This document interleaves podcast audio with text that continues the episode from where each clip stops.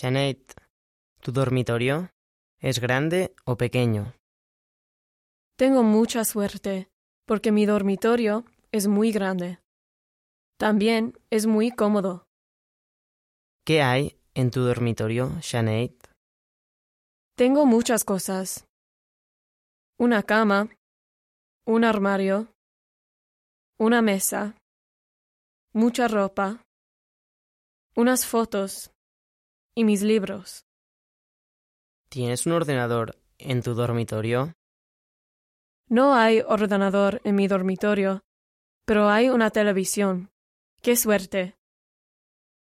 Javier, ¿te gusta tu dormitorio? No me gusta mi dormitorio porque es muy pequeño. Pues yo comparto mi dormitorio con mi hermano. ¿Qué rollo? ¿Te llevas bien con tu hermano? No. Me llevo mal con mi hermano. Porque es muy tonto. Qué pena.